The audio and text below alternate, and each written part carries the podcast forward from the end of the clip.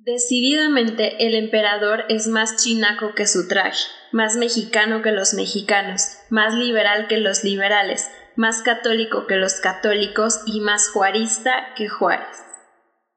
Uh, I think uh, that is exciting about fashion.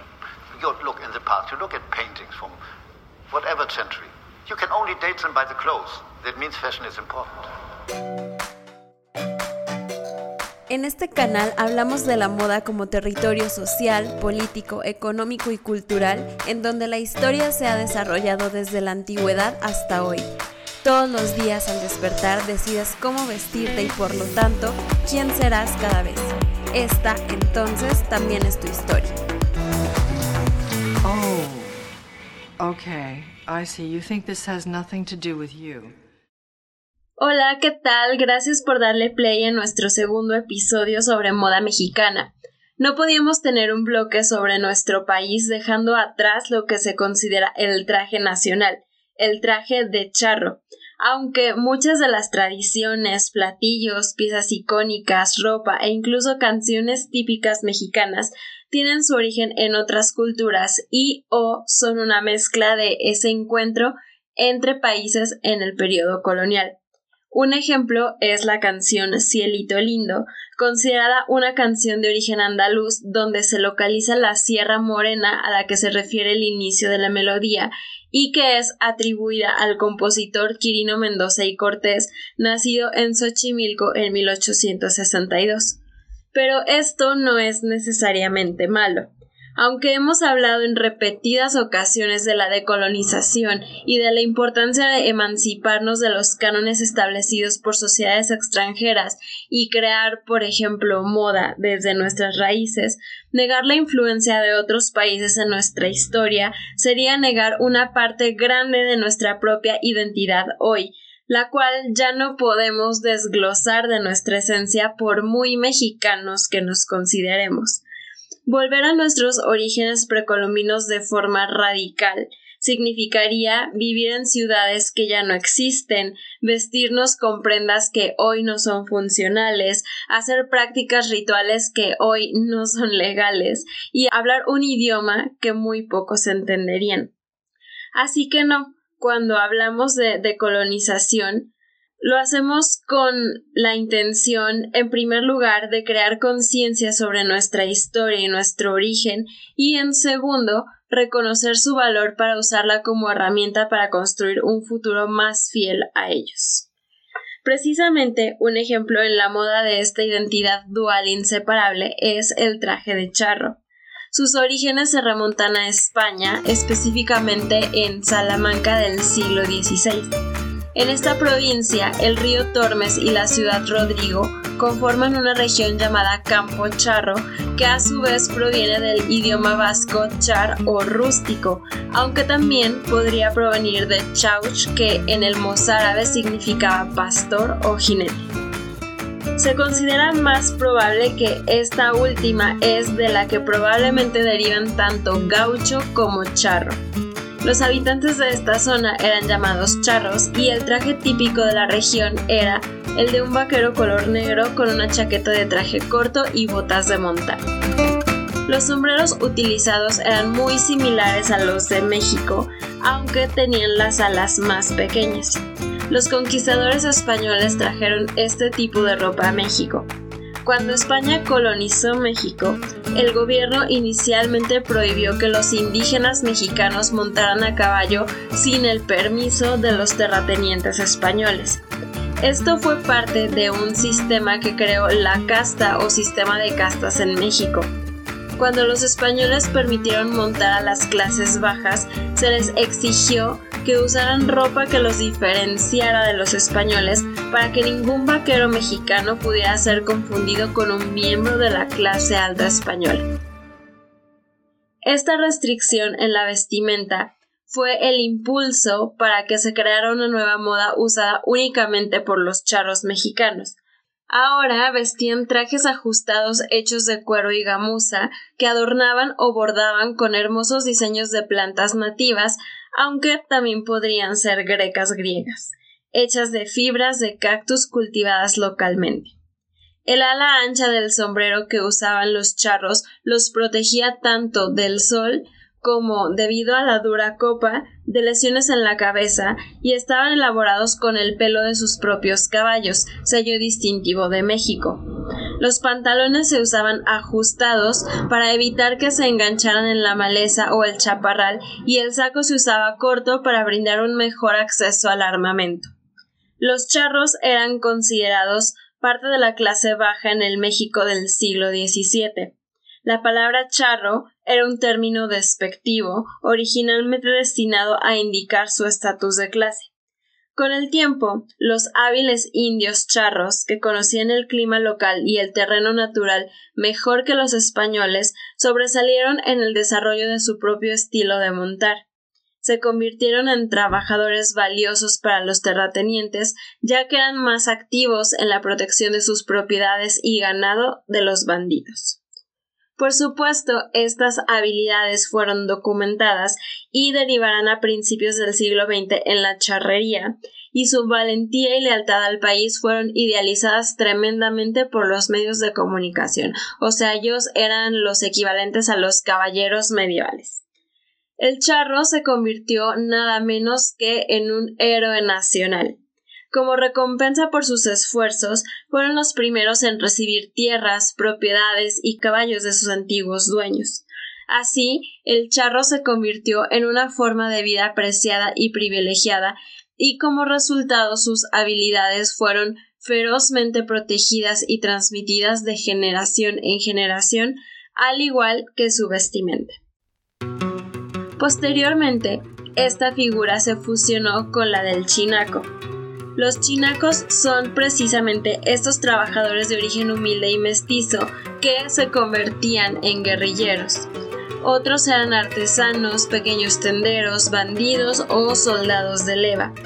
La figura de los chinacos se convirtió en un símbolo popular de la nación recién independizada. La vestimenta de los chinacos no era homogénea, y es que debido a su origen humilde resultaba casi imposible que mandaran a hacer uniformes. No obstante, con el paso del tiempo se les atribuyó un ajuar compuesto por calzón de manta, pantalón de gamuza con botones, sombrero de alas anchas, un paliacate amarrado a la cabeza, faja y una chaqueta corta con hombreras. La vestimenta de estos fieros combatientes incluso llegó a influenciar a José María Morelos y Pavón, quien consideraba que aquel atuendo era patriótico y cómodo. Varios estudiosos señalan la presencia de combatientes en la resistencia durante la intervención francesa, de modo que la aparición del chinaco con traje de montar quedó marcada durante la época de Maximiliano.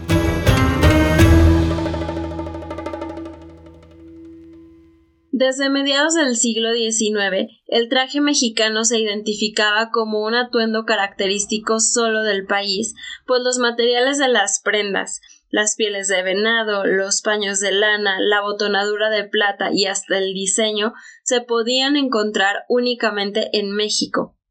Tan importante era que el emperador Maximiliano lo usó como una vía para mostrar su nacionalismo y hacerse más mexicano.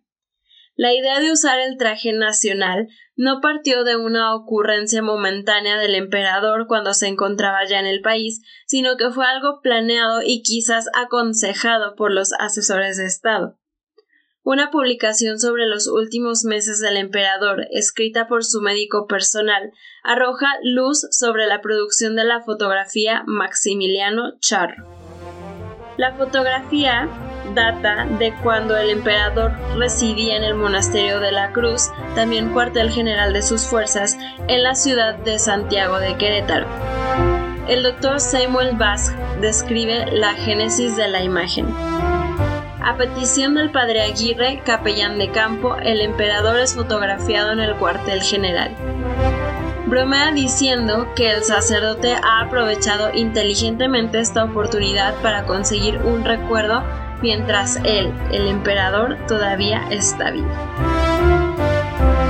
En el momento en que se tomó la foto, Maximiliano estaba estacionado cerca de las líneas de batalla, planeando maniobras estratégicas y luchando periódicamente junto a sus seguidores. Dadas las circunstancias, algunos de sus trajes y accesorios parecen haber sido lógicos para un líder militar. Las espuelas y un sombrero de ala grande serían elementos útiles para un emperador a caballo mientras veía a sus hombres en la batalla. Del mismo modo, un telescopio le permitiría ver a sus tropas distantes, mientras que un bastón le ayudaría a desplazarse por terrenos accidentados a pie. En sus memorias, Félix Sanzan, un noble militar prusiano que sirvió bajo Maximiliano, describió al emperador exactamente con este traje. El emperador fue recibido por las tropas con gran entusiasmo. Montaba un caballo pío muy fino, con silla y freno mexicanos. Vestía casaca de general sin charreteras, pantalones oscuros y encima botas que le llegaban hasta las rodillas y un gran sombrero mexicano.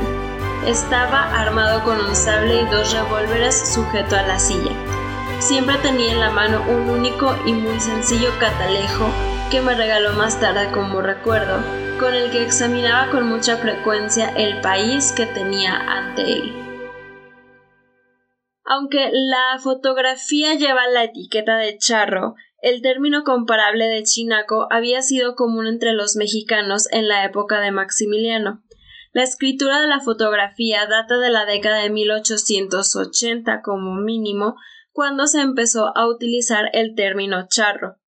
Charro es una variante de chinaco del náhuatl sinacatl y significa nalga desnuda, y que a su vez deriva de la traducción del término francés sans culotte, sin calzones, peyorativo utilizado durante la Revolución Francesa, para referirse a las clases populares que participaron en la insurrección con el objeto de derrocar al antiguo régimen.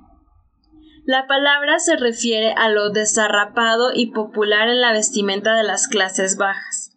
Otra posibilidad es que la palabra sea el equivalente masculino para China, referente a la popular China poblana, una mujer desinhibida y extrovertida del primer tercio del siglo XIX. Este término se dio a principios y mediados del siglo XIX a los guerrilleros durante la Guerra de Independencia y a los jinetes republicanos en la Guerra de Reforma. La desnudez se refería a la falta de vestimenta apropiada, especialmente un uniforme oficial para la batalla. Aunque los insurgentes provenían de una variedad de orígenes de clases, incluido el hacendado, que era el propietario del rancho, el peón y el campesino indígena, la conexión de los luchadores con ranchos y haciendas rurales significó que muchos vestían atuendos de jinetes, asociando así este estilo de vestimenta con el chinaco. Así, la amplia gama de clases de los guerrilleros se reflejaba en el traje de cada jinete. Si bien el hacendado puede haber usado un traje de buena calidad, es posible que el peón ni siquiera haya tenido un caballo. Pero, ¿cómo pasamos del traje chinaco al charro? A la llegada de Austria a México, Maximiliano quedó fascinado con esta nación y las costumbres completamente diferentes a las de Europa. Una de esas tradiciones fue la de los chinacos. El príncipe austriaco modificó para él mismo sus trajes en un estilo francés y militar, cambiando las ropas de manta floja por unas en el mismo estilo, replegadas y de finas telas, creando así una nueva moda que persiste hasta nuestros días. Tenemos también la silla chinaca del emperador, cosida con hilos de plata y oro e incrustaciones de plata en el fuste, creando una montura y un traje coloquial y tradicional muy aptos para un emperador. Fue tanto su gusto que se dice que por las inmediaciones del castillo de Chapultepec, este tenía lugares donde organizaba coleaderos y jineteadas. Maximiliano dio un fuerte impulso a las actividades ecuestres, llamándolas charrería y promoviendo el uso generalizado de todos los jinetes mexicanos como charros, independientemente de su condición y origen. Era tanta su admiración a todo lo que rodeaba a la charrería que él mismo se vestía de charro, fue él el que le quitó las botas salmantinas y el ceñidor a los charros. Maximiliano gustaba de usar botines, no botas, y esta fue la primera modificación importante al atuendo salmantino. Todos siguieron la moda del emperador. De esta manera, Maximiliano fue el padre del actual traje de charro de lujo.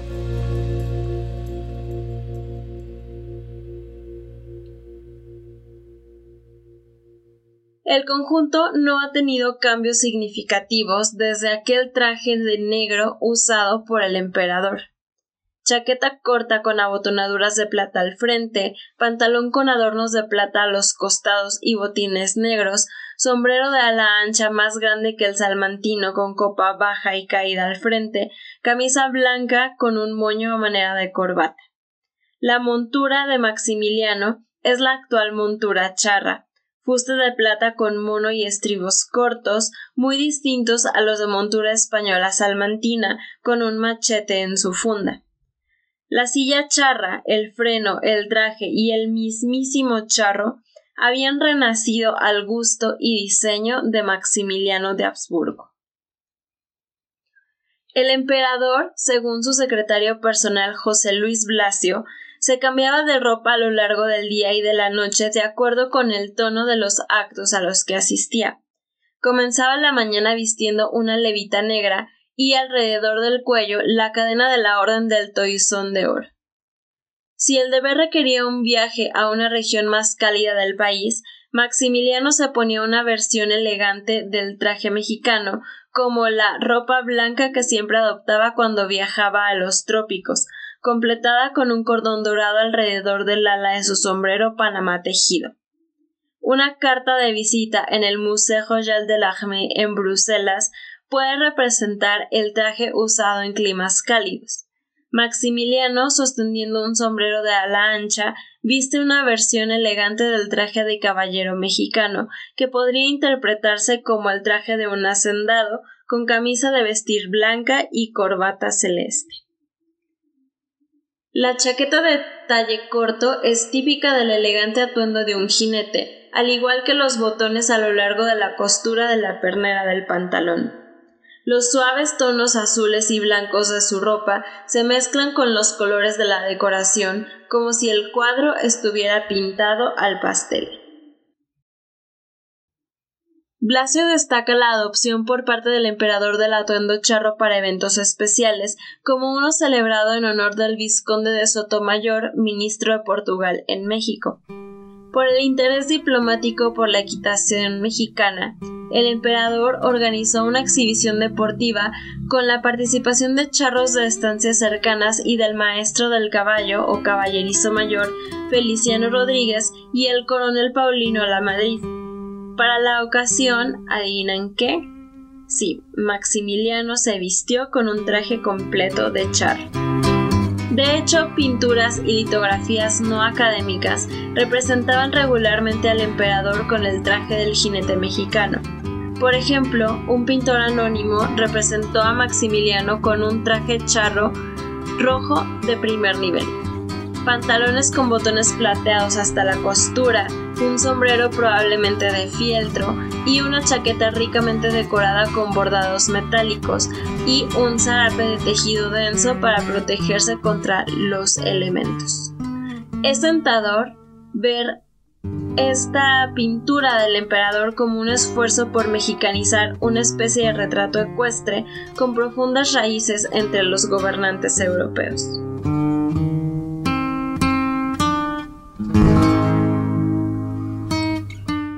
Este ejemplo del siglo XIX y otras pinturas y litografías mexicanas tienen objetivos y públicos diferentes a los de las fotografías, todos documentan cómo Maximiliano elaboró su imagen. Estas elecciones atestiguan el gran amor del emperador por la silla mexicana e incluso por el traje mismo.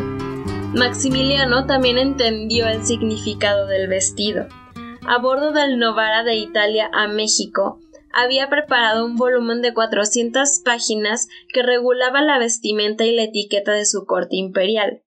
Si bien el reglamento para el servicio y ceremonial de la Corte sirvió en parte para fortalecer su legitimidad, también impuso las diferencias de clase al delinear el papel de cada persona en el servicio doméstico y el Segundo Imperio mexicano, el protocolo y la vestimenta para una amplia variedad de acontecimientos. El reglamento, completado después de su llegada a Veracruz, presta un grado vertiginoso de atención al detalle tanto en el traje como en la ocasión que caracterizó la construcción de una persona y una corte imperial. Maximiliano parecía decidido a preservar su estatus en México, manteniendo la ceremonia y la etiqueta de su corte austriaca natal. Sin embargo, sorprendentemente, el documento no ofrece pautas sobre sus propias vestimentas, ni se adhirió a las reglas para los miembros más cercanos de su corte, a juzgar por la adopción ocasional del traje de charro para funciones imperiales.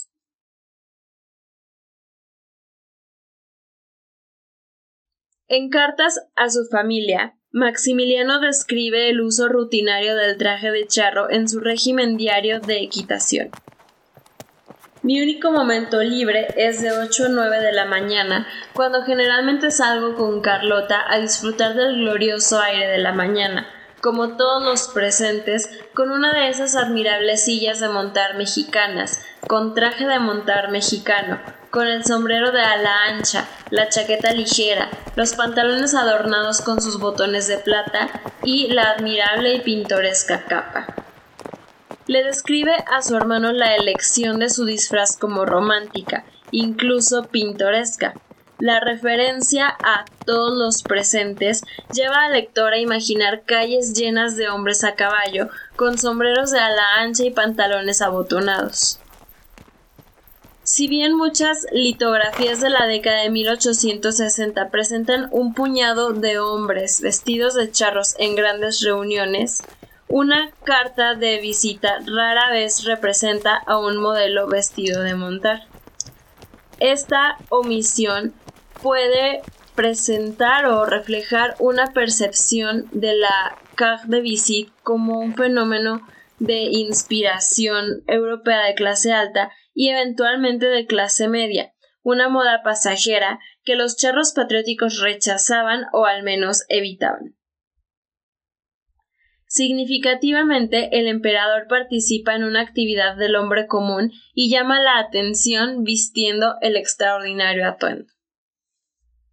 Sin embargo, desde la caída del imperio se manipuló el mensaje original y se le vinculó de manera exclusiva con los sectores republicanos, los grupos de bandidos o los chinacos que asolaban a la población. Todo ello, desde luego, con la intención de desacreditar a Maximiliano, desvirtuando sus verdaderas intenciones y contribuyendo con otro más de los factores que dieron origen a su caída, como lo fue su deslinde con el grupo de los conservadores. De hecho, desde una década antes se había propagado la leyenda de lo mal que sentaba supuestamente el traje de charro a Maximiliano, en la novela anónima Perucho, nieto de Periquillo, se sigue el mismo argumento. Todas las mañanas, vestido con su traje nacional del pueblo bajo, ancho sombrero, calzonera con rica botonadura de plata y chaqueta de cuero con agujas y bordados. Así venía de su castillo a palacio y llegó a poner ese traje a sus lacayos y a guarnecer las mulas todas blancas y de la misma talla, con alamares tricolores y cascabeles ruidosos. Esto, en vez de satisfacer al pueblo, lo enconaba, y no era raro oír Mira, valedor, allí viene el pulque austriaco. Pero el traje de charro no era exclusivo de los considerados enemigos del imperio, sino que lo usaba un amplio espectro social, incluidas las clases altas del país. La condesa Paula Kolonitz, quien llegó al país formando parte del séquito de los emperadores, menciona en un viaje a México en 1864 que varios caballeros, cuando asistían al Paseo de Bucareli, punto de encuentro de la aristocracia capitalina, portaban el traje nacional. Los hombres, las más de las veces, vienen a caballo y vistiendo siempre el traje nacional, pero cuando van a pie o dentro de sus casas usan el traje francés. Aquel gran sombrero de color claro y largas alas que se extienden sobre la espalda, adornado de cordones de oro, aquella chaqueta oscura con sus pequeños botones de plata, los zapateros que generosamente recamados de oro y plata traen sobre los pantalones, abajo, no pasando de la rodilla, arriba, sujetos con una correa a la cintura. Todo es gracioso y les da una bella figura. Y así como es elegante el jinete, también lo es su pequeño y gallardo caballo que va elegantemente enjaezado. Atrás, en el apoyo, va siempre el bello zarape. Más atrás cuelgan el lazo y una piel de cabra que sirve para proteger las pistolas, y así cabalga el mexicano por el paseo y también así viaja por todo el país. Esta misma visión la tiene el príncipe Karl de Keberhüller-Mech, miembro del cuerpo del ejército austriaco y de origen húngaro, quien corrobora las palabras de Colonix. Solo en el Gran Paseo de México se ven entre las 6 y las 8 horas cientos de amazonas y de jinetes, estos últimos vestidos con el traje de charro, el traje nacional mexicano sobre espléndidos caballos. Ese traje consiste en una chaqueta negra y pantalones negros muy ajustados, guarnecidos de cientos de botoncitos de plata, enormes espuelas y el sombrero que a menudo tiene un diámetro de dos y medio pies y es de fieltro blanco y gris, además de estar ricamente bordado en oro. Desde luego no podemos negar que eran los sectores populares quienes portaban con orgullo el traje nacional de manera cotidiana y no solo como una reafirmación de las raíces mexicanas. Para los ricos era quizás una moda propia para lugares y eventos especiales, pero para los pobres era un traje de diario. En el ámbito popular, el lujo en los complementos hacía la diferencia que no todos podían pagar, Así, no había distinción entre el traje usado en la ciudad y en el campo.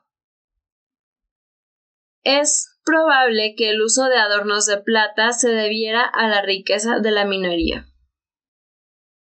Cuando el presidente Benito Juárez creó la primera Fuerza Policial Nacional de México, los Rurales o la Policía Rural en 1861, su uniforme oficial se basó en los trajes de charro de las infames bandas de bandidos platenados.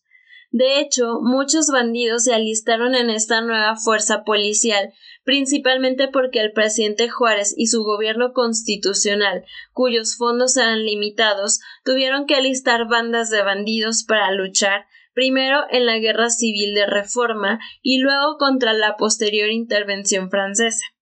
El uniforme de charro tenía como objetivo mantener una imagen especial de macho. Se suponía que el portador de un traje de charro era visto como un excelente jinete, tirador y amante, aunque muy pocos rurales eran en realidad las tres cosas.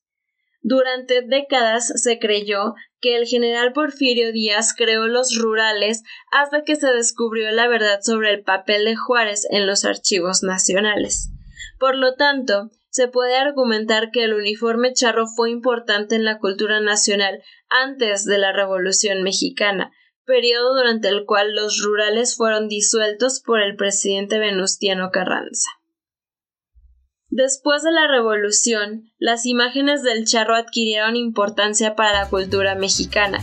El presidente mexicano Porfirio Díaz influyó en los artistas de mariachi para que adoptaran el traje de charro a principios del siglo XX los músicos de mariachi acompañarían a los cantantes rancheros a partir de la década de 1930 y en la década de 1940 los músicos rancheros adoptaron el traje de charro.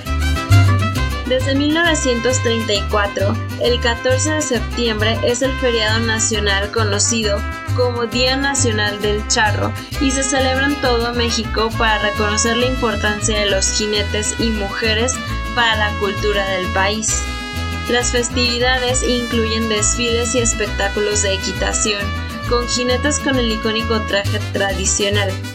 El atuendo fue popularizado aún más por su representación en el cine durante la época de oro del cine mexicano. En 2002, los agentes de policía de la Ciudad de México comenzaron a usar trajes de charro cuando patrullaban los distritos históricos de la ciudad. Los agentes estaban destinados a entretener y proteger a los turistas que inundan el área de la Alameda Central.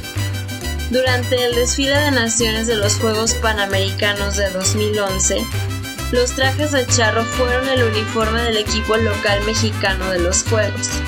Los suyos tenían chaquetas bolero blancas, corbatas a rayas verdes, blancas y rojas, sombreros blancos, cinturones marrones y pantalones negros los hombres o faldas para las mujeres.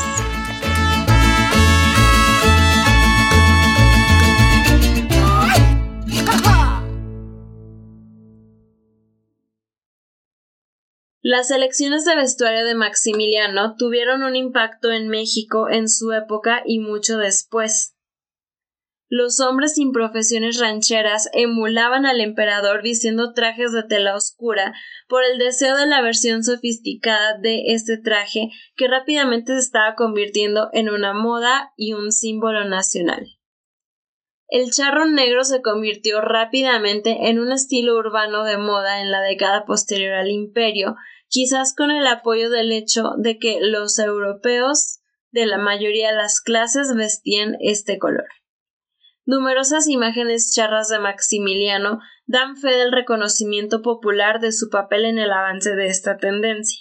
Incluso en 1893, una imagen suya sirvió de frontispicio de la sexta edición de un libro de prensa popular sobre la cultura charra.